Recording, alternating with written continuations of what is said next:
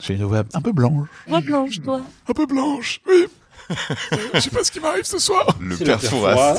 Mon premier se voit dans la lune. Qui est-il? Bon, bon, il faut, il faut répondre maintenant.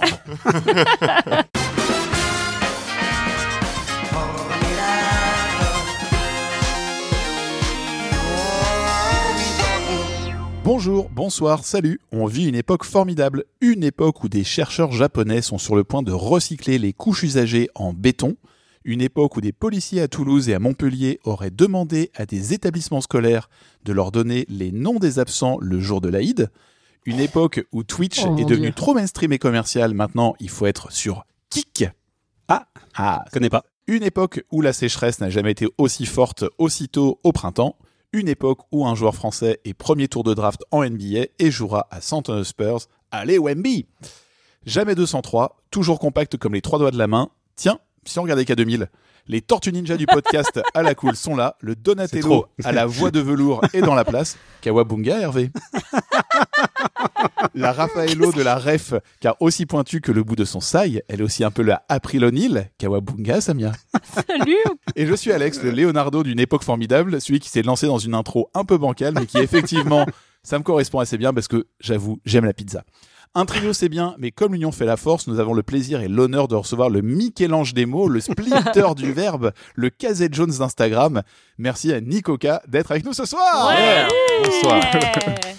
Ça va bien Nico? Ça va très bien. alors, bienvenue et merci d'avoir accepté l'invitation. On va parler de notre époque, de ton rapport à celle-ci, de ton œuvre, des réseaux sociaux aussi, et surtout des mots.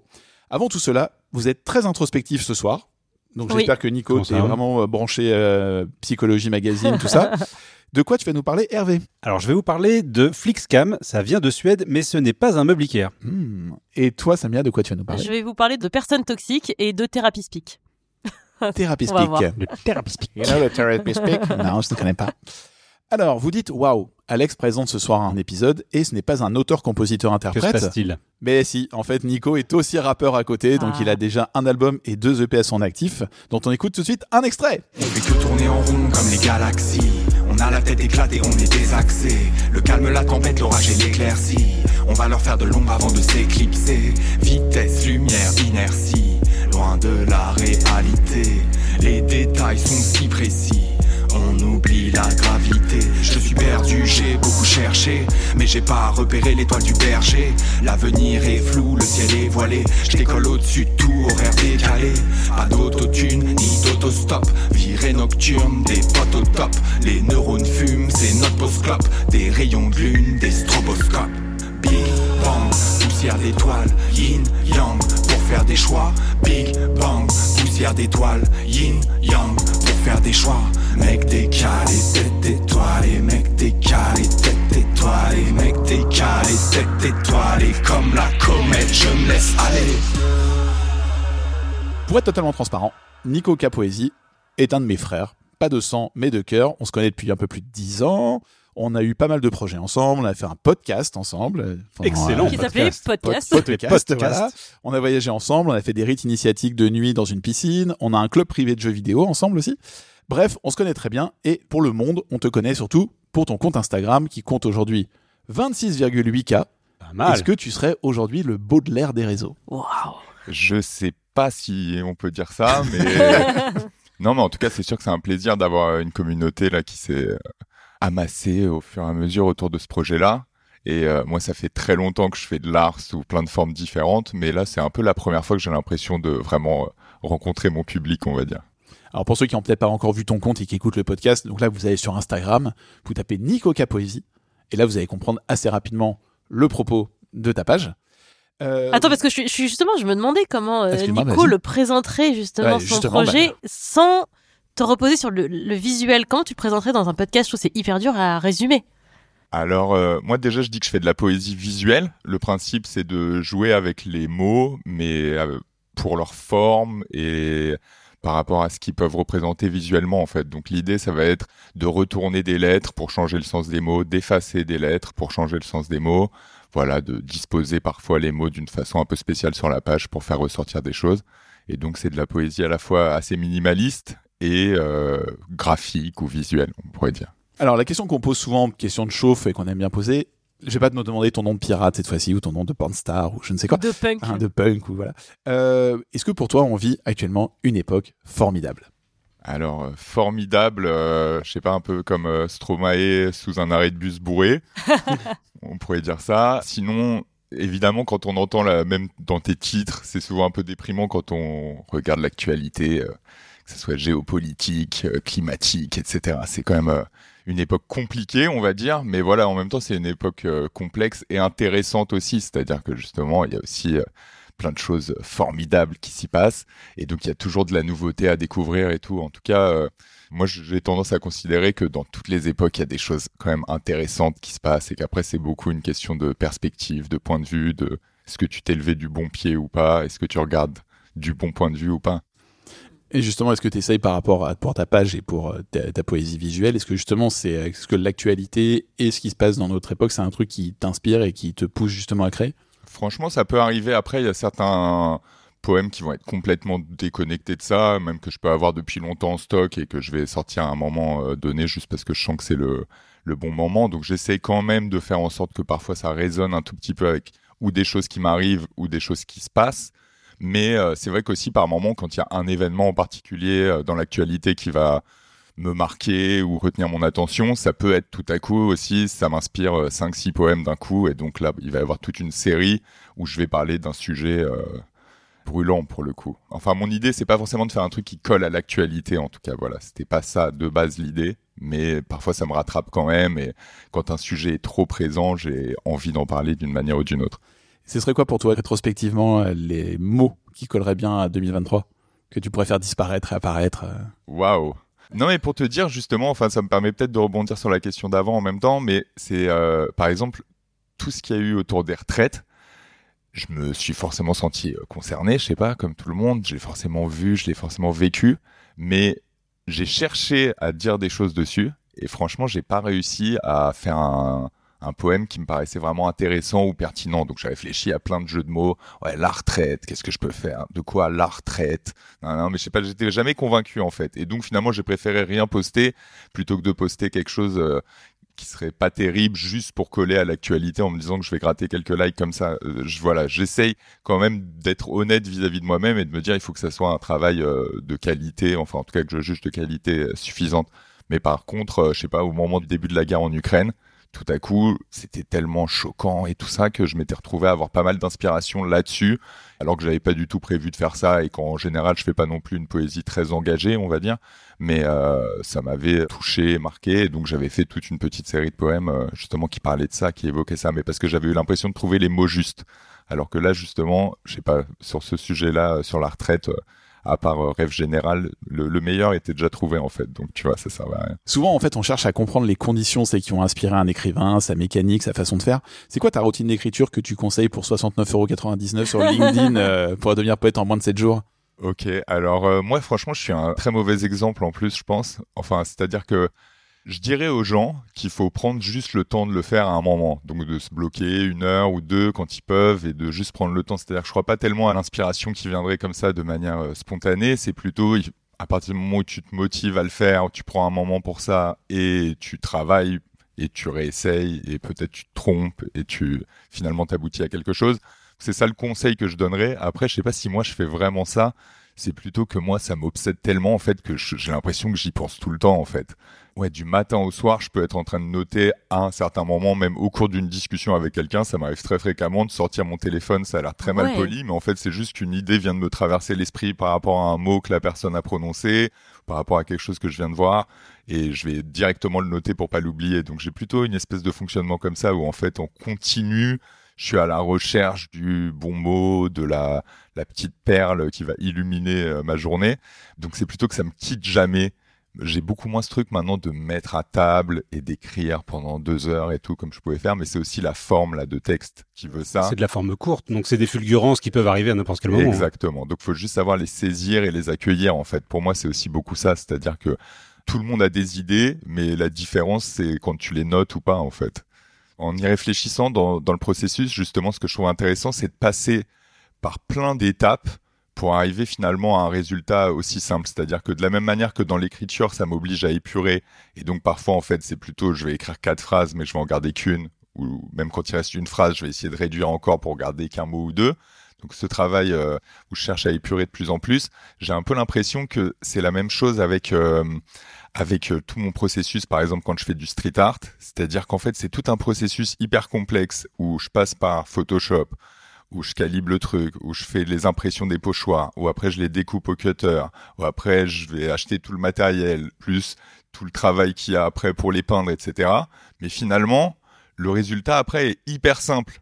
Enfin, tu vois, on n'imagine pas, je pense, toutes pas le travail, les hein. étapes qu'il y a derrière. Toujours, tout ce qui a l'air simple et extrêmement compliqué à fabriquer. Hein. j'aime bien avoir des processus hyper complexes, mais d'aboutir à quelque chose qui a l'air le plus simple possible. Justement, moi, il y a un truc qui m'a toujours intéressé avec euh, ta façon d'écrire, enfin, particulièrement avec euh, ce que tu fais sur Instagram maintenant. Je trouve que la poésie peut être un art qui reste compliqué quand tu l'abordes sans vraiment le connaître, parce que souvent on va parler euh, d'auteurs de siècles d'antan, et t'as pas forcément le vocabulaire ou la façon de le voir et de le parler, et donc t'as pas forcément l'image qui va avec, alors que toi tu crées quelque chose qui tout de suite est quand même vachement plus facile à visualiser, parce que déjà c'est visuel, et en plus c'est court. Mhm. Comment tu fais pour rendre une idée simple poétique Parce qu'en Mhm. fait, tu pourrais dire que tout le monde peut y arriver, parce que justement, c'est simple. Comment tu fais pour, euh, pour transformer un truc simple en poésie, justement? Je sais pas exactement comment je fais, mais disons que déjà, en tout cas, c'était une volonté parce que à la base, comme le projet c'était justement d'aller coller des affiches ou de mettre des pochoirs dans la rue, j'avais vraiment cette envie que les gens aient pas besoin de s'arrêter pour lire et qu'en fait ils puissent vraiment lire en passant. Et c'est là où je me suis dit en fait je veux même pas qu'on ait besoin de vraiment de lire mon texte, je veux juste que ça soit tellement frappant visuellement que en fait en un clin d'œil tu comprendrais directement euh, le sens. Et ça en fait à la base c'était pensé plutôt pour la rue, mais c'est vrai que finalement sur Instagram, tu passes tellement vite Mm. d'une publication à l'autre, etc., que finalement ça a fait que c'était assez adapté aussi au réseau, alors que c'était pas envisagé pour ça à la base. C'était vraiment pour les passants, mais en fait pour les passants numériques, euh, ça marche aussi. Et après pour répondre à ce que tu dis par rapport euh, aux auteurs, à la complexité de la poésie, c'est vrai que moi je lis plein de formes de poésie différentes et tout, aussi bien des trucs euh, très contemporains, mais aussi des choses anciennes et tout, de plein de pays différents. Donc je m'intéresse, on va dire, à un peu toutes les formes de poésie. Mais j'ai, dans ma pratique, toujours eu un peu une volonté, effectivement, je sais pas si c'est de démocratiser ça, mais de rendre ça accessible. C'est-à-dire que pour moi, écrire de la poésie, c'est pas forcément écrire avec des mots compliqués ou faire des tournures de phrases hyper complexes, etc. J'aime bien plutôt être dans cette démarche-là, que ça soit justement euh, oralement ou visuellement, être dans un- une approche un peu plus directe. Et ça, je pense que c'est peut-être aussi mon côté euh, hip-hop qui, qui fait ça, quoi. Mais euh, cette espèce de parole hyper directe, euh, plutôt rechercher la punchline. Voilà, ça c'est aussi un autre mot pour l'instant qu'on n'a pas employé, mais finalement, là, ce que j'écris sur Instagram, on pourrait dire ça aussi que pour certaines phrases, c'est juste des punchlines. Et justement, je voulais te demander ouais, comment tu définirais la poésie? Qu'est-ce qui est poétique? Waouh.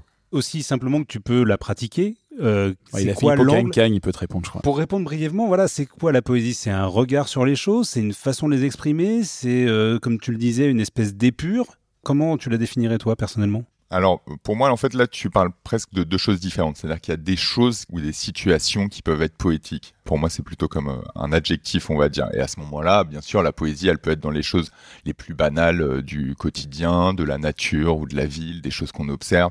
Mais là, moi, je dirais plutôt que c'est une question d'attention D'émotion. en fait. Ouais, voilà. Ce que ça te procure comme émotion et comment tu focalises ton attention sur certains détails ou pas. J'ai tendance à, penser que c'est ça. C'est là, mais tout à coup, ça se révèle à toi parce que tu le regardes avec un regard neuf. Et après, au niveau de la pratique de la poésie, vraiment, ça, je dirais que c'est plutôt pour moi un peu euh, une façon de détourner le langage de sa fonction première, à savoir la communication et la compréhension. C'est une espèce de décalage que tu opères là-dedans où tout à coup, les mots n'existent pas juste pour transmettre un message, mais finalement, les mots en eux-mêmes deviennent intéressants, pas seulement pour leur sens, mais aussi du coup pour leur son, pour leur forme, pour voilà. Moi en tout cas Mm. dans ma pratique, je pense que c'est ça mon art poétique, on pourrait dire, ça va être voilà de détourner un peu le langage, que ce soit même les expressions toutes faites ou les choses comme ça. J'aime bien en prendre, mais les décaler légèrement ou juste en changeant une lettre, en faisant une petite variation. ça va tout à coup tout changer. De la même manière qu'en retournant tout à coup une lettre ou en effaçant quelques lettres d'un mot, ça va devenir un nouveau mot. J'aime bien cette idée-là que tu vas transformer le langage qui est un truc hyper utilitaire que tu utilises tous les jours pour commander ton café ou pour Tu euh, même tu vois, compte, euh. voilà, tu t'en rends même plus compte et euh, tout à coup ça redonne pour moi un peu de saveur aux mots, un peu de mystère aussi, Euh, voilà, ça, ça leur donne euh, d'autres dimensions. Mais c'est marrant parce que tu vois, moi je me suis pas dit que euh, ce que tu faisais toi, Nico, était de la poésie.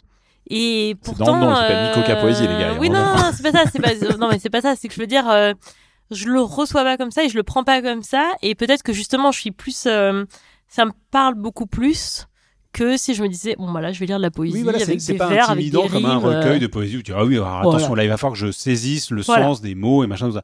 Mais voilà, mais c'est ça qui est, c'est ça qui est Voilà. bien, c'est que la poésie elle Mm. se pratique euh, dans, dans notre vie quotidienne maintenant. C'est pour ça que je voudrais dire à toutes les personnes qui nous écoutent et qui sont comme moi, euh, suivez le compte de Nico parce que je trouve que c'est vraiment, euh, pour le coup, même pour les gens qui sont pas sensibles à la poésie, euh, c'est intéressant. Bon, on l'a dit, on se connaît. T'as jamais tes réseaux sociaux.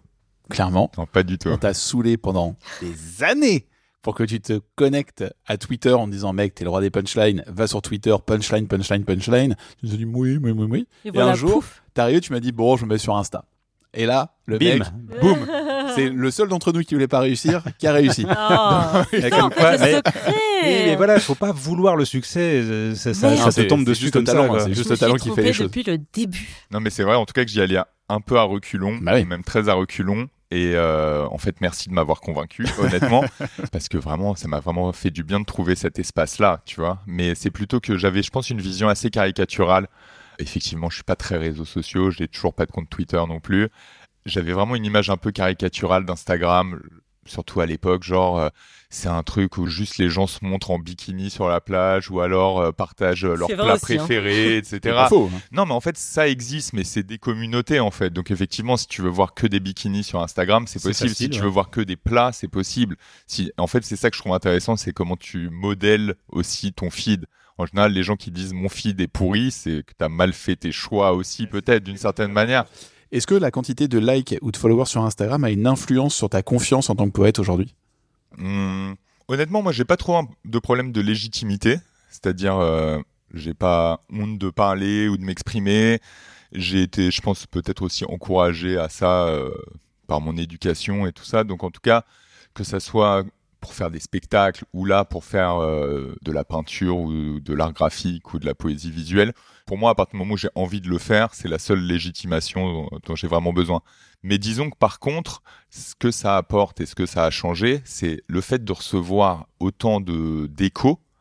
Forcément, ça motive et ça donne de la confiance parce que c'est plutôt j'avais un peu parfois un sentiment euh, d'incompréhension, tu vois, comme si j'essayais d'exprimer quelque chose mais que personne comprenait ou que tu vois de parler dans le vide. Voilà, j'avais plus un- pendant longtemps cette impression-là, tu vois, de faire des projets, de monter des clips, de faire des spectacles, etc. et de pas forcément avoir euh, un retour direct un euh, retour euh, suffisamment puissant par rapport à toute l'énergie que moi j'avais mise dedans. Ça, ça n'empêche pas, j'ai passé quand même plein de bons moments et j'ai eu plein de, de belles opportunités. Mais disons que c'était un peu frustrant par moment, cette impression un peu de parler dans le vide ou parler dans le vent.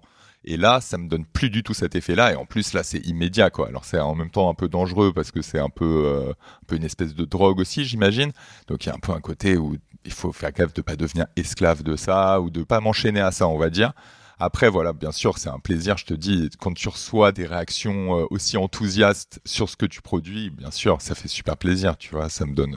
Mais je me dis un peu, ah, enfin, tu vois, ça me fait un peu cet effet-là, quoi. Enfin, ça y est. tout ce travail pour mais ça Non, mais ça veut dire aussi que j'ai trouvé la forme aussi, Ouais, tu ça. vois. C'est, c'est- pour moi, c'est pour ça que tout mon parcours, euh, que je renie pas du tout le, le reste de mon parcours, c'est que ça m'a amené là aussi, en fait. C'était des chemins sinueux qui m'ont amené à cette forme-là, qui finalement me convient bien et semble convenir à d'autres personnes. Donc c'est parfait.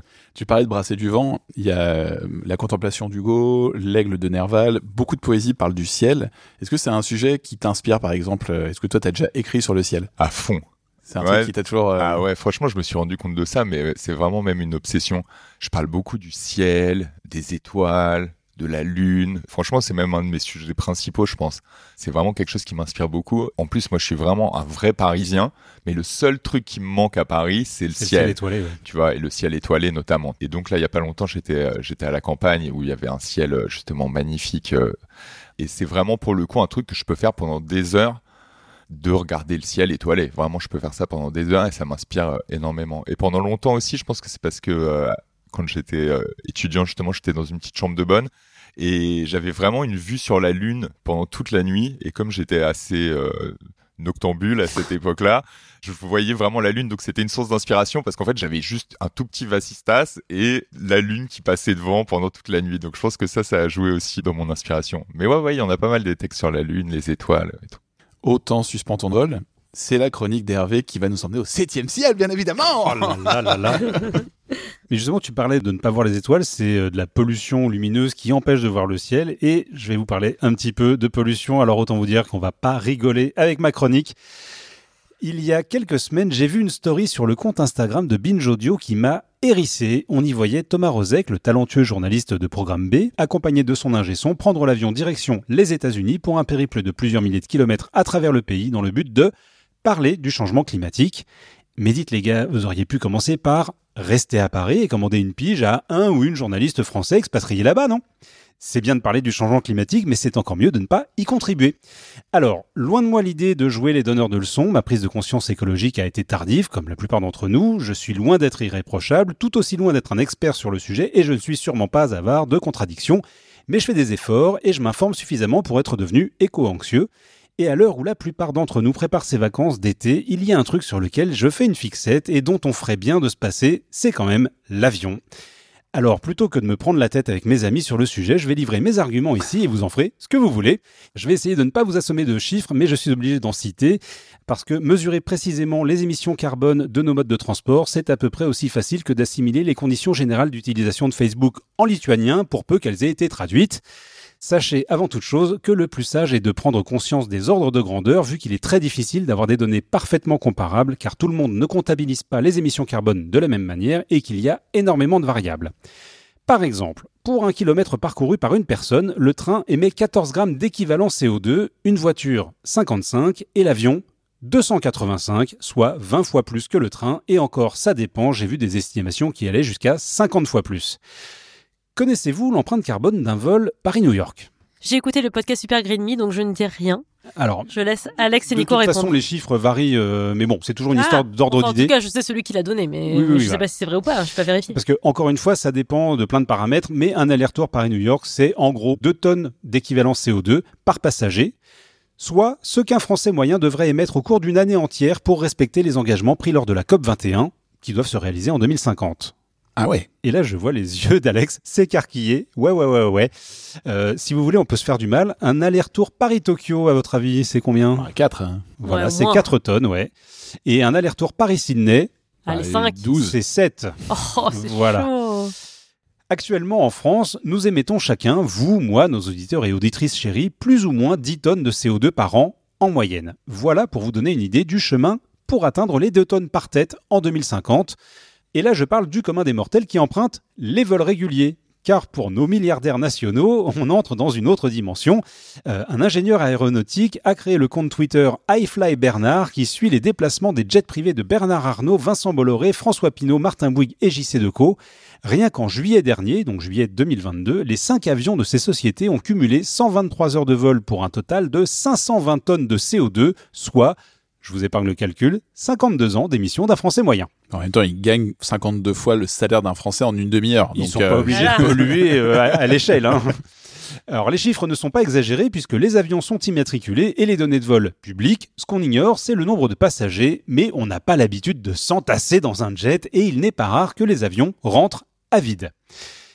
Selon une étude d'un cabinet indépendant néerlandais, les voyages en jet privé ont augmenté de 64% entre 2021 et 2022 et le marché devrait croître de 50% sur la décennie 2020. On peut aussi s'inquiéter du développement des jets supersoniques qui consomment 5 à 7 fois plus que les autres. Et Cocorico, la France est le pays qui compte le plus de voyages en jet privé Ah et deux villes françaises se trouvent dans le top 10 des trajets les plus empruntés, Paris-Londres, Nice-Londres, Paris-Genève et Paris-Nice. Si les vols en jet privé ne représentent que 4% des émissions du secteur aérien au niveau mondial, ils émettent quand même 10 fois plus de CO2 en moyenne par passager au kilomètre parcouru. 4%, c'est peut-être pas beaucoup, mais c'est quand même toujours trop euh, quand c'est évitable. L'argument pro-avion le plus répandu serait que le trafic aérien total ne serait responsable que de 2% des émissions de gaz à effet de serre par an, soit ce que produit un pays industrialisé comme l'Allemagne en un an. Euh, là aussi, il y a des querelles sur les chiffres, car en tenant compte de tous ces effets secondaires comme les traînées de condensation, les formations de cirrus et les oxydes d'azote, les émissions du transport aérien tourneraient plutôt autour de 5%. Une fois encore, on pourrait se dire qu'à l'échelle du monde, c'est pas si énorme pour 8 milliards d'êtres humains. Sauf que seulement 10% de la population mondiale prend l'avion. Et pour l'exemple, 20% des Français ne l'ont jamais pris. J'ai récemment entendu Guillaume Faury, le patron d'Airbus, sur France Inter, affirmer sans ciller qu'une fois le problème des émissions de carbone réglé, ce qui est quand même loin d'être le cas, on, On sera d'accord, ça y est, c'est Voilà. terminé. l'avion serait le moyen de transport du futur car il n'abîme pas l'environnement en obligeant de construire des routes ou des voies ferrées. Le mec plane à 15 000. Ah. Bon, voilà, et c'est pas pour rien qu'il bosse chez Airbus en même temps. Euh, L'industrie affirme que les avions nouvelle génération sont beaucoup moins polluants. C'est vrai. Mais le problème, euh, c'est que 80% des avions en service sont d'ancienne génération, et je tiens ce chiffre de la bouche même du patron d'Airbus dans la même interview. Le second problème, c'est que le trafic aérien augmente plus vite que l'industrie ne parvient à réduire la consommation de ses avions. Le transport aérien double tous les 15 ans. Les compagnies aériennes, pour leur part, font du greenwashing à plein régime en proposant notamment de compenser leurs émissions carbone en plantant des arbres. Euh, J'ai lu que compenser un an de vol intérieur d'Air France reviendrait à planter 70 millions d'arbres. Ça fait beaucoup. Là aussi, il y a euh, quelques problèmes. On émet du carbone aujourd'hui qu'un arbre planté au même moment ne pourra compenser que plusieurs années plus tard, alors que le trafic aura continué d'augmenter. On aura toujours deux trains de retard, si je puis dire. Et puis c'est embêtant car avec la sécheresse engendrée par le dérèglement climatique, les arbres ont une fâcheuse tendance à brûler plus facilement. C'est ballot. Allez, encore un truc énervant, si l'essence en France est parmi les plus chères du monde puisque taxée à 60% à la pompe, le kérosène des jets privés a longtemps bénéficié d'une niche fiscale qui sera enfin rectifiée en 2024. En revanche, rassurez-vous, on maintient l'exonération de taxes pour l'aviation civile. Il est tellement indispensable de passer ses week-ends à Barcelone ou de télétravailler depuis Bali qu'il faut bien faire des concessions. Bref, on est dans ce qui ressemble fort à une impasse. Jean-Marc Jancovici, qui fait régulièrement l'objet de critiques mais qui a quand même le mérite d'être entendu par beaucoup de Français, propose deux options. Augmenter drastiquement le prix des billets, ce qui rendrait l'avion encore plus élitiste, ou limiter le nombre de vols auxquels nous aurions droit au cours de notre vie, et cette idée-là me plaît bien car la limitation ferait réfléchir à deux fois avant de monter dans un avion. Réfléchir à deux fois, c'est très modestement le message que j'aimerais vous transmettre aujourd'hui, parce que ça me désole de voir autant de gens s'extasier de la nature préservée à l'autre bout de la planète quand on la saccage en s'y rendant en avion. Aujourd'hui, il me semble difficile de dire qu'on n'est pas au courant et que « Oh, ça va, c'est qu'un aller-retour Dubaï, hein !» Il y a des gens qui s'en foutent allègrement, ceux qui renoncent à l'avion et ceux qui ont un petit peu honte mais qui le font quand même. Les Suédois ont inventé un mot pour caractériser cette mauvaise conscience qui nous étreint quand on prend l'avion. Ça s'appelle le flickscam. De flig, l'avion, et scam, la honte, qu'on pourrait traduire en français par l'avionte. Le mouvement est apparu en 2017 en Suède et s'est répandu chez ses voisins scandinaves, au point que le trafic aérien en Suède a réduit de 4%. Alors ce n'est pas anodin, mais il serait peut-être exagéré de dire que le mouvement décolle.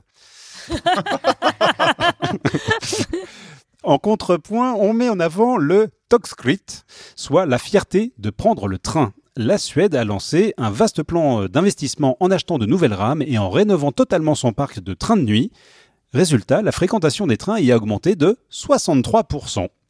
En psychologie, le mécanisme qui consiste à ignorer une vérité qui nous dérange s'appelle l'aveuglement volontaire. Il est reconnu que notre cerveau, ne pouvant absorber toutes les informations ou signaux auxquels nous sommes confrontés, opère un tri. C'est ainsi que nous avons généralement tendance à retenir les informations qui vont dans notre sens et nous réconfortent plutôt que ce qui contredit notre intérêt et nos croyances.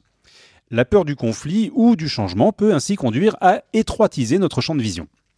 Si on peut rester de bonne foi en étant victime d'une illusion, d'un mensonge ou d'une désinformation, dans le cas du Flixcam, l'aveuglement volontaire est le résultat d'un processus intentionnel. C'est parce qu'on prend conscience d'un fait et qu'on estime que cette vérité va à l'encontre de notre intérêt qu'on choisit de l'oblitérer. En Amérique du Nord, l'aveuglement volontaire est même un terme légal dans les procédures judiciaires. À l'apparition d'un scandale ou d'une catastrophe évitable, on se dit à chaque fois Mais comment a-t-on pu être aveugle aussi longtemps? Comment l'Église catholique a-t-elle pu ignorer les pédocriminels en son sein depuis des siècles? Comment les banques n'ont-elles pas vu venir la crise des subprimes? Comment a-t-on pu utiliser si longtemps de l'amiante dans l'industrie du bâtiment? Ou comment peut-on encore laisser Christophe Mahé s'approcher d'un micro? Tout ça est exactement au, Au même niveau. Comme l'exprime l'autrice américaine Margaret Heffernan, qui a bien étudié l'aveuglement volontaire, les plus grandes menaces auxquelles nous sommes confrontés ne sont ni secrètes ni cachées, elles sont celles que nous choisissons d'ignorer. C'est à nous d'aller à rebours du conformisme, de contourner nos biais cognitifs et d'encourager le débat. C'est en nous confrontant à nos peurs et aux vérités factuelles qu'on peut ouvrir la voie au changement. Un dernier chiffre, les données de l'Organisation mondiale du tourisme sont sans appel. 85% des vols internationaux relèvent de l'agrément. Il est donc urgent de revoir la définition du tourisme. Nous autres Français avons la chance de vivre dans un pays qui a une incroyable diversité de culture, d'architecture, de gastronomie, de paysages et de climat. Profitons-en, allons en Bretagne, dans les Pyrénées, en Bourgogne, en Alsace, dans le Périgord et surtout en Ardèche. Au pif, hein, euh, je au sais pif. pas. euh, Dites-vous qu'en avion, on va d'un point à un autre, alors qu'en train, on voyage. Ça prend un peu plus de temps, ça coûte un peu plus cher, mais on voit du pays, et surtout, on a la conscience tranquille. Eh ben, ça nous donne envie de voyager, ça, tiens. Voilà, bonnes vacances Oh là là, ça m'a Ouais, fait du mal, ta mis une chronique. bonne ambiance, chapeau. ça- ouais. Euh, Nico, tu prends souvent l'avion? Non. Moi, en plus, franchement, j'adore le train. Genre, je prends principalement le train pour me déplacer. En Mm. plus, en bon parisien, j'ai pas le permis, donc en plus, je prends euh, pas de voiture. Donc, euh, le train, j'adore euh, la petite tablette et tout, euh, pouvoir poser son ordi dessus. Surtout, le train, ce que je préfère par rapport à l'avion, c'est que t'as pas besoin d'arriver euh, deux, heures, en avance. J'aime bien ça, alors que le côté dans les aéroports, devoir y on, aller. on perd un temps dans Ah les ouais, aéroports, c'est affolant. Quoi. Et donc, en tout cas, je trouve que quand c'est possible, ouais, bien sûr, il faut, faut prendre le train. C'est Enfin, moi, je trouve ça quand mieux, c'est possible, et c'est ça Mais c'est vrai que par contre, le- exactement, j'aurais du mal, euh, par contre, à me dire que euh, je vais euh, renoncer à découvrir l'autre bout de la planète alors que j'ai la possibilité de le faire pour euh, penser à, à l'avenir, tu vois. Je pense que là-dessus, je suis quand même assez égoïste. Désolé d'avoir cassé l'ambiance. Hein. Peux réagir Ah, mais bien Parce entendu. que moi, ma meilleure amie m'a dit que euh, vraiment, elle renonçait à l'avion il y a quelques années et j'y croyais pas. Mais elle m'a dit, euh, je considère que j'ai assez voyagé dans Mhm. ma vie. Et en fait, j'ai vu déjà suffisamment de pays et euh, elle est vraiment éco-anxieuse pour le coup et elle renonce complètement à l'avion. Moi, je trouve ça admirable. Personnellement, j'arrive pas et j'avoue que euh, ce que tu disais, ça m'a fait vraiment euh, mal, même si à chaque fois que je l'entends, ça me fait mal. Je suis pas euh, clairement Bernard Arnault, hein, mais je suis quelqu'un qui prend l'avion euh, deux fois par an. Et donc, c'est déjà trop. Enfin, même une fois par an, Ah, c'est mais déjà après, trop. moi, je cherche pas. Non, non, non, non, mais je sais que t'es pas du tout en train. Mais enfin, en, fait- en même temps, c'est les faits. En fait, l'année dernière, j'ai pris l'avion trois fois par an. En fait, je suis allée en Grèce, je suis allée au Monténégro en avion et je suis allée au à New York. Et en fait, c'est vrai. Et je suis totalement euh, convaincue euh, que c'est une très mauvaise idée. Je suis convaincue qu'il faut changer nos habitudes. Mais j'avoue qu'à chaque fois, tu dis oui, mais Oui, mais c'est bien ça, justement. Mais le truc, c'est qu'on on, se dit, c'est pas ça. bien, mais bon, je le fais quand même, et voilà. Et puis on a mauvaise conscience, mais, Mais on ouais. chasse ça très très vite de notre esprit. Parce qu'on n'en mesure pas la conséquence immédiate, hein, c'est tout le problème. Hein. exact. Bah, en fait, comme plein de choses. Moi, pour rebondir sur le sujet, et pour euh, rebondir sur le fait que le transport en soi est quelque chose de quand même très polluant, je travaille pour un festival de musique et 78% de notre euh, consommation euh, d'énergie et compagnie. Ah, vous faites un bilan, un Ouais, bilan on fait un carbone, bilan carbone du- cette année, là, on l'a fait, on l'a commencé l'année dernière, et cette année on le fait encore euh, de façon plus précise. Bah, 78%, C'est le en gros, transport. c'est le transport des Mhm. gens, des, des artistes, de tout Ah ça. ouais. Alors que déjà, nous, on est un truc national où on fait venir que des artistes nationaux et compagnie. Ouais. Mais c'est-à-dire que 78%, ce n'est que ça. Et tu vois, notre problématique, c'est de dire que les gens doivent arrêter de venir qu'à deux en voiture. Mhm. Et que euh, mettre le covoiturage, le machin, sauf qu'en fait, c'est des habitudes. Et comme le dit Samia, c'est vrai que comme il y a que toi qui le fais, tu dis bah pourquoi je vais m'embêter à prendre des gens que je connais pas, machin, machin. Mais en fait, c'est vrai que c'est hyper compliqué après de changer euh, bah, les mœurs, les habitudes, les machins. C'est surtout c'est que là, on réfléchit d'un truc qui est mondial, alors que déjà en fait, si tu réfléchis juste d'un point de vue local, déjà tu peux commencer à te dire que ton impact est réel et que bah t'as plus de gens autour de toi qui font des petites choses à un impact. euh, L'avion, c'est quand même le gros truc. Mais c'est Et surtout, c'est que t'as l'impression que les industriels font des trucs qui sont tellement plus ouf à côté que. ouais, oui. c'est ça qui est. Non, mais c'est Ouais, évitable. C'est évitable. Surtout quand, comme tu dis, c'est des voyages d'agrément. Bon, Voilà. compliqué de rebondir après ça. Ah. Ouais.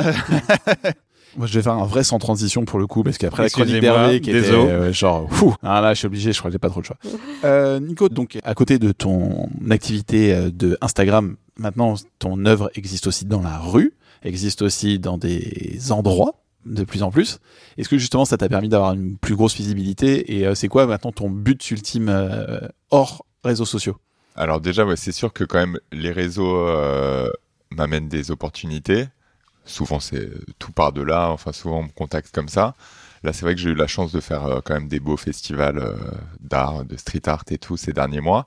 Donc ça, ça a été des super expériences. Et le fait de peindre des murs de plus en plus grands. Donc là, j'ai fait des murs de 2 mètres 50 euh, de hauteur, euh, 6 mètres de largeur, quoi, les plus gros. Mais ça m'a donné envie en fait de faire encore plus grand Il y a un truc un peu addictif là-dedans, c'est-à-dire qu'au début, ça m'allait de faire les pochoirs en tout petit, et puis maintenant que j'ai fait un grand mur, maintenant, franchement, j'ai envie de faire une façade d'immeuble.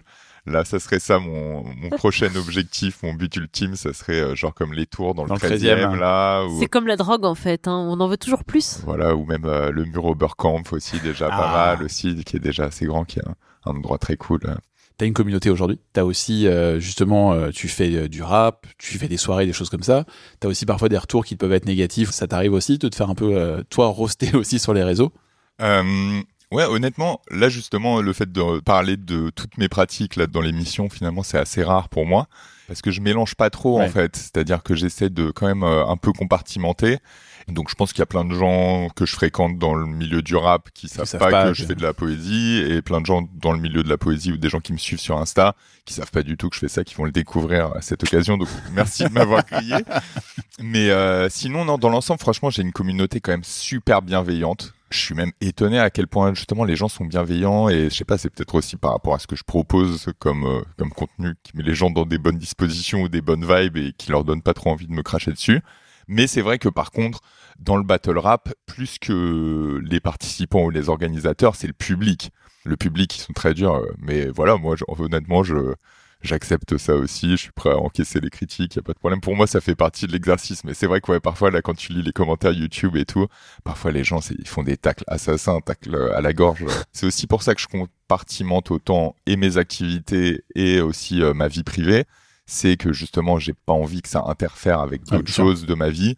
Mais par contre, qu'on me critique en tant qu'artiste, euh, ça, je suis tout à Ouais. fait prêt à le recevoir. Et euh, même sur Insta, ça arrive aussi euh, que, que je reçoive juste un nul ou des trucs comme ça. Bon, voilà, c'est c'est cool, tu vois. Et pour moi, ça, tant mieux en fait. Si tu fais pas de l'unanimité non plus, c'est plutôt bon signe. Mais j'essaye surtout de me dire que c'est jamais personnel. C'est pas moi qu'on attaque. On va dire que c'est mon travail ou le résultat de mon travail et que c'est pas exactement la même chose. Qu'il faut pas, faut pas le prendre personnellement. Faut pas être vexé. Et ben justement, on a une série de critiques. Mais je crois que justement, par contre, l'autoprotection, c'est un truc dont toi tu vas parler, Samia. Alors, je vais parler effectivement. Alors, je vous ai dit tout à l'heure des gens toxiques et thérapie speak. Alors, c'est très très bizarre. De quoi je vais vous parler exactement? Alors, ces dernières années, vous avez forcément vu passer le mot toxique appliqué euh, non pas à du desktop et à d'autres perturbateurs endocriniens, mais à des personnes.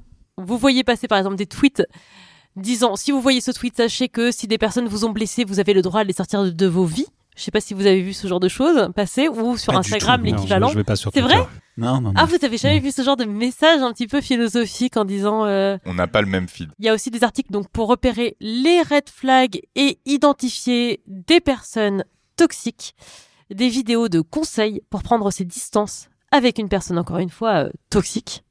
Donc le conseil numéro un, c'est vous n'êtes pas obligé de vous expliquer à la personne en fait avec qui vous coupez les ponts. Vous ne devez rien à quelqu'un qui s'est mal comporté avec vous et de toute façon cette personne sait ce qu'elle a fait de mal. Donc si vous coupez les ponts avec elle, elle va comprendre. On a donc affaire à un concept euh, très simple, vous pouvez le constater, et donc la stratégie qui en découle est tout aussi simple, c'est-à-dire couper les ponts. À tel point que, selon les psychologues, ce vocabulaire donc est tellement simple qu'il est de plus en plus utilisé par leurs patients dans les cabinets.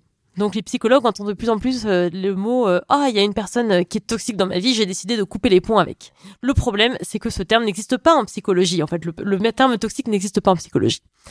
Donc tout ça, bien sûr, c'est au nom du self-care. On prend soin de soi, on s'entoure de personnes qui nous veulent du bien. D'ailleurs, je vous informe que je vais arrêter ce podcast juste après cette chronique. Pourquoi? Eh bien, je ne vous dois aucune explication. Comme ça, vous réfléchirez à deux fois à ce que vous avez fait. Allez être toxique pour d'autres gens. Et voilà.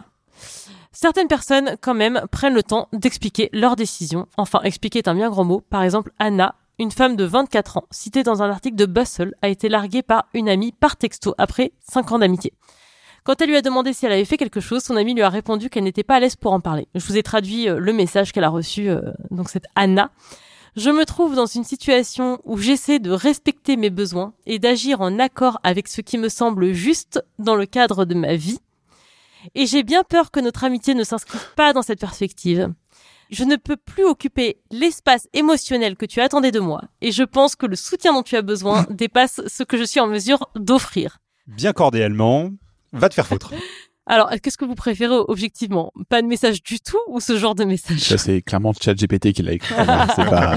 Et ben justement, c'est ça qui est marrant, c'est qu'il y a des gens qui ont dit on dirait un message des RH en fait. hein. Enfin, Ah bah oui, oui, absolument vraiment, pas oui. un message d'une amie quoi. Donc euh, la Anna qui a reçu ce message était donc blessée et énervée de recevoir ça. Elle avait l'impression euh, de recevoir un message complètement impersonnel. Et elle aurait surtout aimé avoir l'opportunité de répondre à cette amie qui a décidé de couper les ponts avec elle. Elle aurait aimé avoir une conversation avec elle. Donc parfois, on n'a pas forcément affaire à des personnes toxiques, mais on veut quand même s'écouter, donner la priorité à ses propres besoins, à ses propres envies. Sur TikTok et sur Instagram, des thérapeutes donnent des conseils justement pour gérer son anxiété. Pratiquer l'amour de soi et de résister. l'amour avec soi, ce qui est quand même autre chose. Voilà. Ça s'appelle la masturbation. d'autres Instagram. et résister à l'envie d'être un, ce qu'on appelle people pleaser, donc le fait de faire plaisir à Ça des reste dans le même thème. gens, voilà, c'est ça, le fait de le faire plaisir à des gens à tout prix. En 2019, par exemple, une coach en relation a proposé sur Twitter un modèle de réponse. On appelle Si- ça donc une arnaque. Hein. Allez-y. Si un ami ne va pas bien, vous sollicite, mais que malheureusement vous n'avez pas l'espace mental pour l'aider, qu'est-ce que vous pouvez répondre? Donc il y a un modèle pour ça. Hey, je suis content que tu m'écrives. Je suis à saturation, slash, j'aide une autre personne en crise, slash, Plus importante Je- que toi. je dois gérer des problèmes personnels en ce moment. Je ne pense pas disposer de l'espace mental dont tu as besoin. Peut-on reprendre contact entre crochets à telle date? Slash, y a-t-il quelqu'un d'autre que tu peux contacter?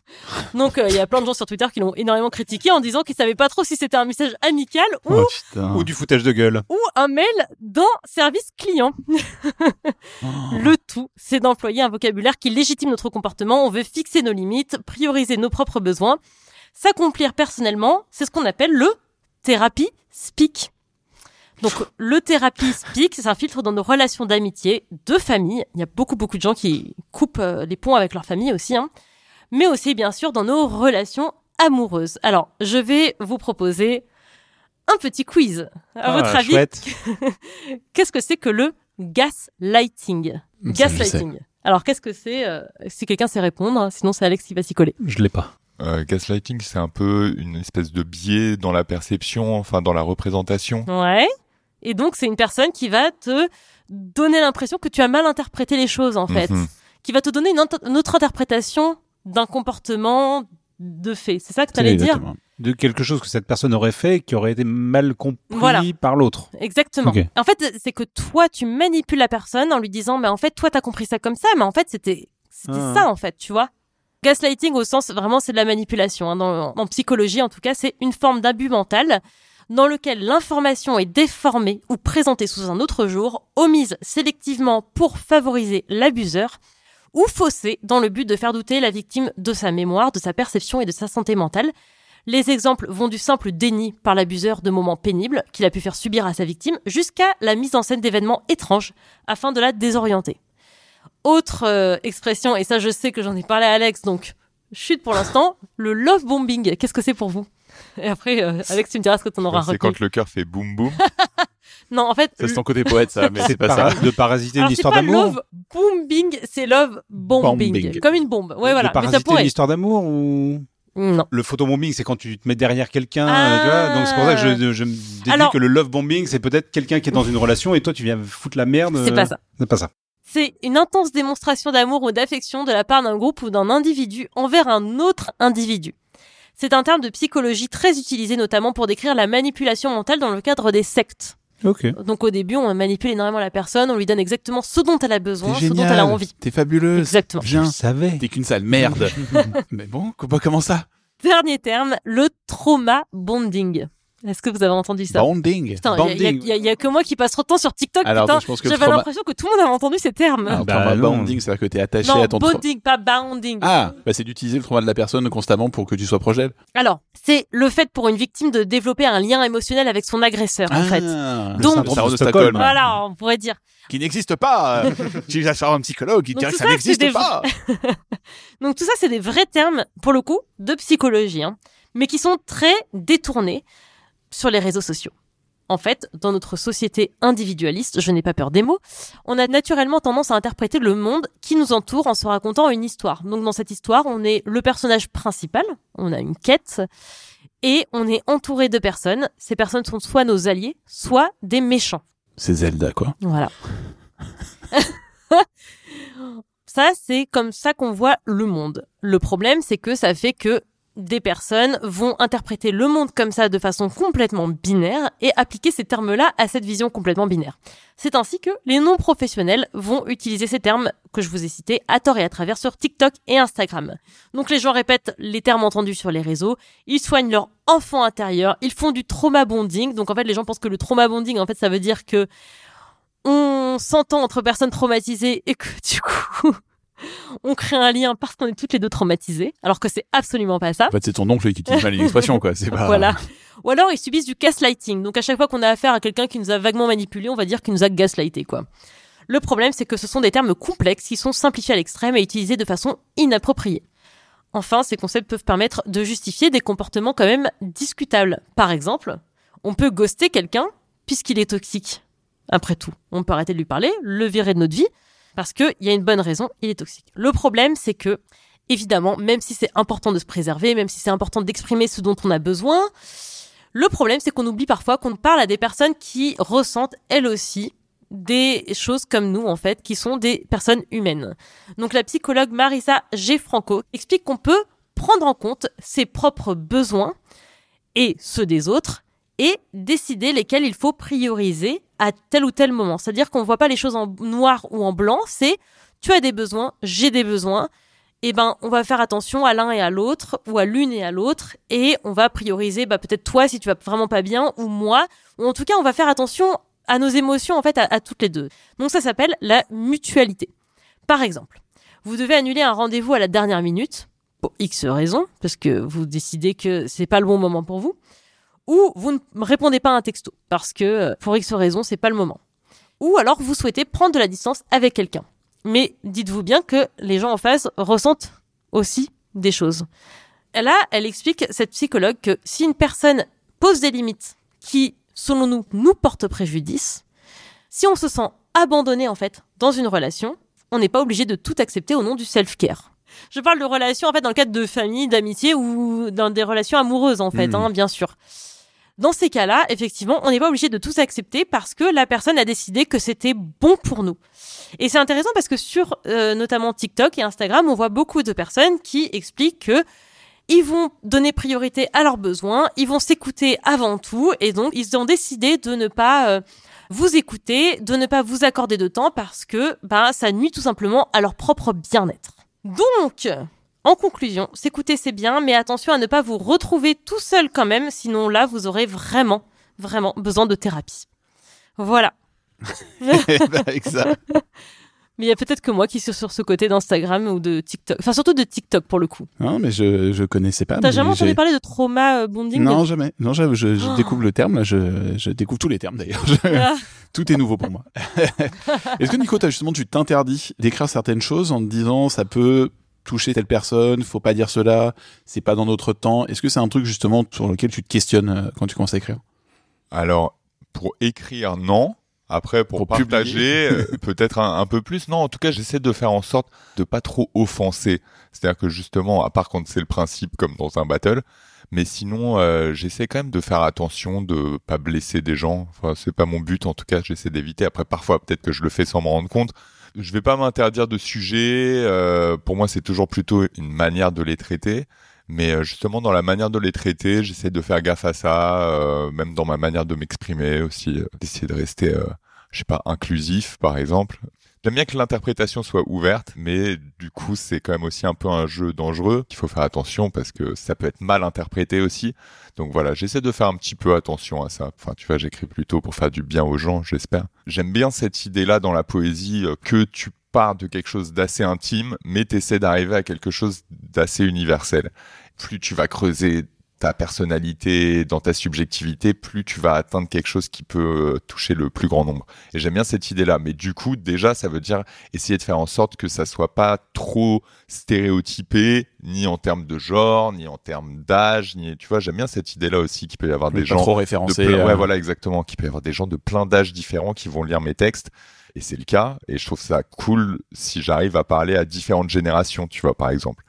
Alors, Nico, justement, toi, t'es un rap addict, t'en écoutes beaucoup. Grâce à Mm. toi, j'en écoute beaucoup aussi. J'ai découvert plein de choses.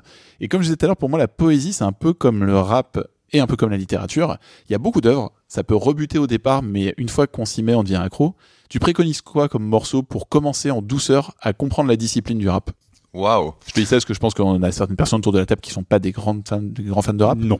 Et ça pourrait peut-être leur permettre d'introduire un peu plus le rap français et ainsi de suite, même le rap américain. Ouais, effectivement. Après, disons que quand des gens me demandent des conseils en rap, en général, j'essaie pas mal d'adapter. Ouais. Tu vois, tu sais, de, de faire euh, comme, euh, comme l'algorithme, tu vois, justement, en fonction des préférences, en fonction de ce que je vois dans la personnalité. Après, disons que déjà, partir sur des gens qui ont des univers, on va dire, un peu poétiques, au sens euh, des trucs pas trop agressifs, avec euh, pas trop de propos offensants et tout, déjà ça aide pas mal en général pour faire découvrir le rap aux gens sous un autre genre, parce que c'est quand même ça un peu les, les clichés ou ce qui peut un peu... Pas trop euh, d'effets aussi, potentiellement. Ouais, le fait qu'il n'y ait pas trop d'autotune d'autotune. aussi, tu vois, mais justement, là, Nekfeu, c'est quand même, je pense, un rappeur qui plaît à plein de gens qui écoutent pas de rap aussi, tu vois, parce que c'est assez accessible, c'est plutôt bien écrit, c'est du rap assez sympathique quand même, tu vois, d'une certaine manière, donc ça peut aider, mais après, par exemple, il y a un mec que j'adore aussi, euh, qui s'appelle Rossé. Je sais pas Ah, si j'aime beaucoup chose, Rossé. tu ouais, vois, ouais, voilà. ouais. Pour moi, Rossé, typiquement, c'est aussi un rappeur qui peut plaire à des gens qui écoutent pas de rap d'habitude. C'est souvent que extrêmement bien écrit voilà, pour le coup. hein. l'écriture est très profonde et Ah. tout. Euh, voilà, c'est pas tellement dans le flow et dans, dans La technique. l'attitude et la technique que ça se passe. Mais par contre, ça dit des vraies choses. Ça, il y a un vrai univers qui est développé. Son deuxième album, notamment, là où il y a beaucoup de jazz et tout, euh, avec, euh, il Bah, est- Où il y a Chante la France, c'est celui-là? Euh, ça doit être sur celui-là, exactement. Et vraiment, c'est pour moi, c'est vraiment un, un mec qui a un univers. Pareil, un de ses potes aussi euh, que je connais un peu qui s'appelle euh, JP Manova, qui est un mec aussi euh, très intéressant. Voilà, ça, ça me paraît être vraiment une bonne porte d'entrée pour des gens qui sont un peu rebutés par l'image justement street, violence, hardcore, tout ça. Voilà, ça peut être des, des bons moyens d'entrer dedans. Mais en fait, l'émotion passe par d'autres choses. Ça passe par le grain de la voix, le charisme, l'attitude, l'interprétation et tout ça. Donc tous ces éléments-là, pour moi, ils font vraiment partie aussi du kiff que j'ai à écouter cette musique-là et qui fait que justement, je suis pas obligé d'être d'accord avec tout ce qui est dit dans la chanson ou de me reconnaître ou de m'identifier dans tout pour me dire que c'est euh, que c'est super. Mais je reste convaincu justement que pour moi dans le rap, il y a parmi les plus belles plumes de ces Ouais, euh, 20 de dernières années, tu vois. loin. Moi pour moi, il y a vraiment pas mal de rappeurs qui sont des grands poètes. Nico, on va te poser la dernière question. Waouh. La question qu'on pose dans tous les épisodes.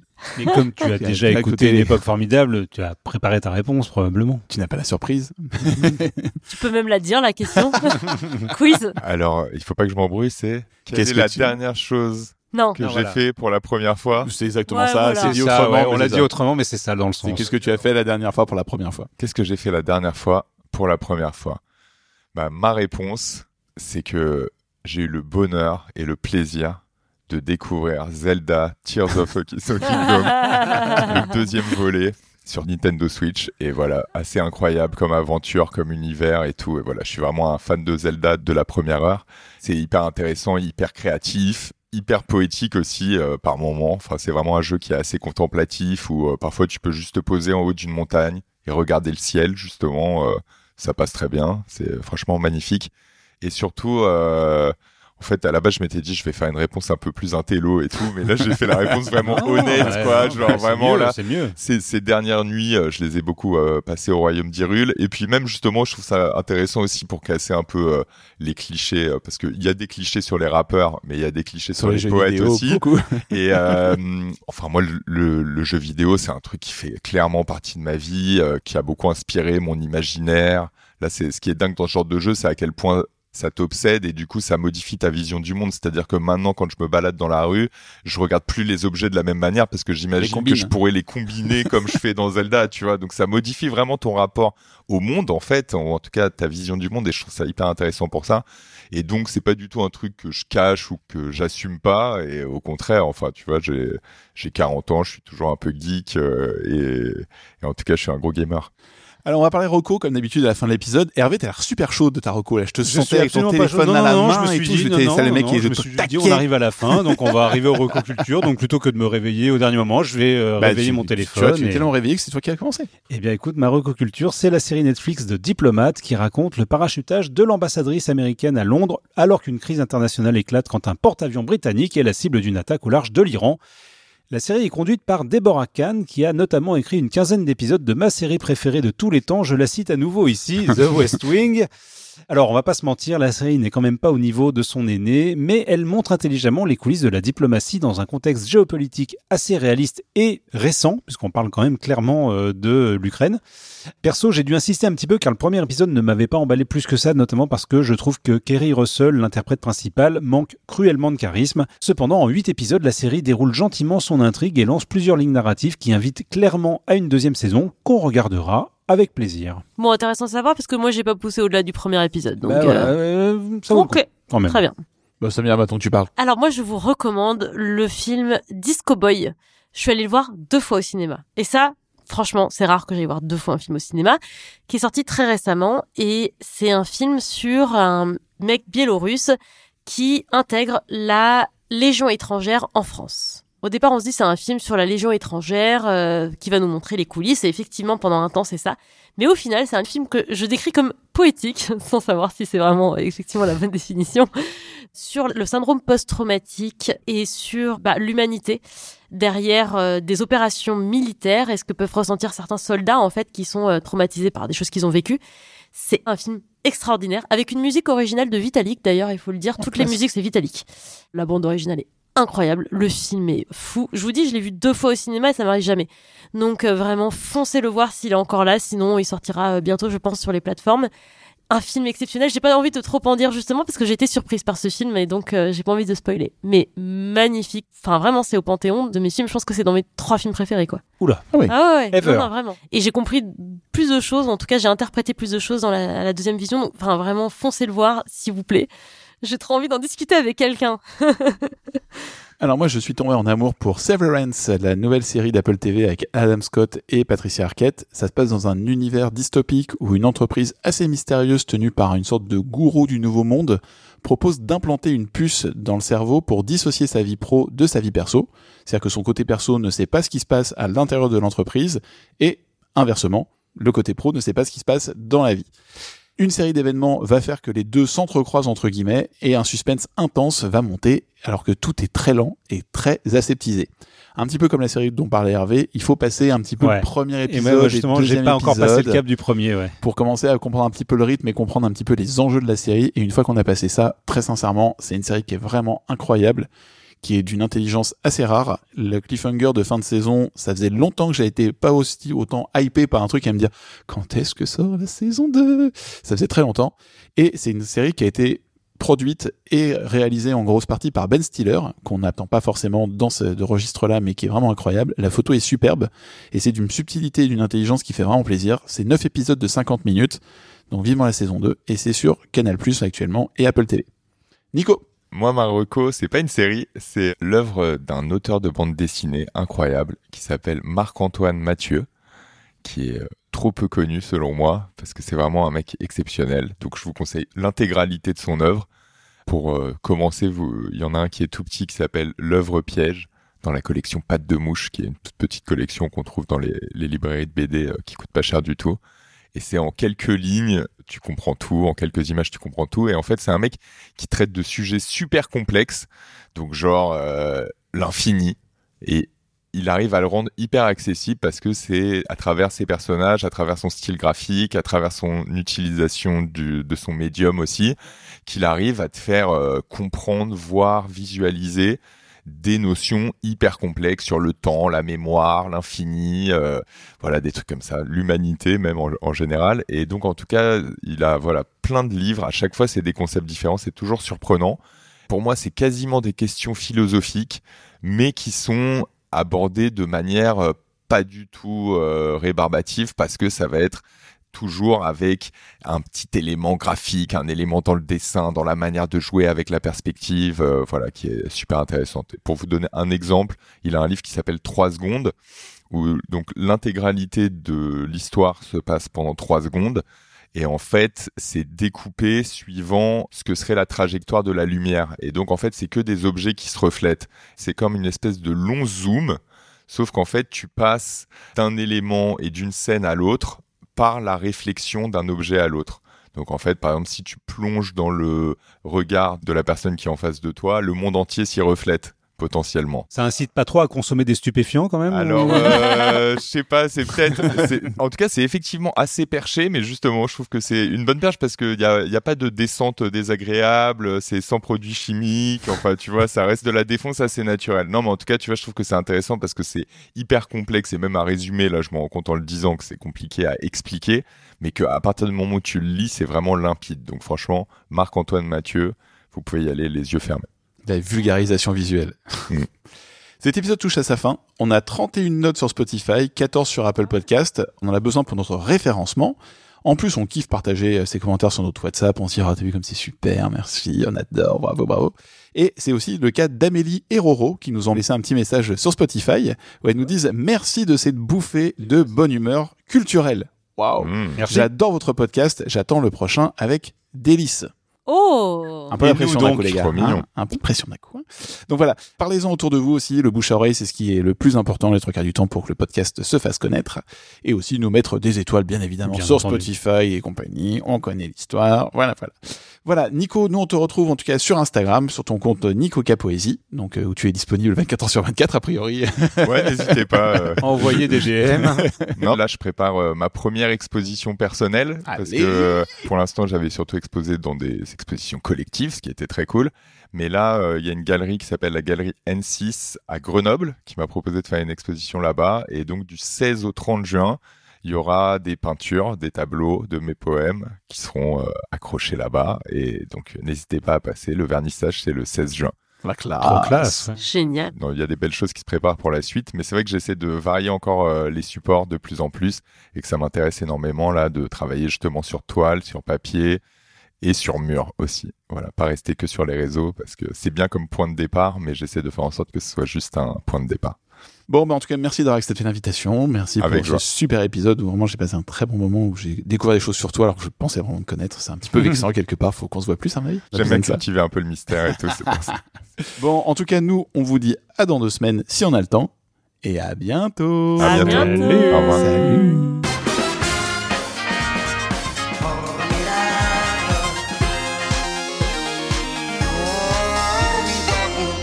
Et donc, je ne savais pas que ah, 1m52, ça fait vraiment petit à tous les égards. Ah bah 1m52. euh, Mais sans que ce soit ouais. un jugement Garçon ou fille, c'est pas ce très soit. grand. hein. Oui, oui, ça, ça présume pas d'autre chose que de la taille. Mmh. Tout à fait. Ça enregistre là Ouais. Bien entendu, c'est pour ça que Non, mais on va couper, on va les, petits, couper. les petits bloopers, les petites blagues qu'on glisse à la fin. Voilà.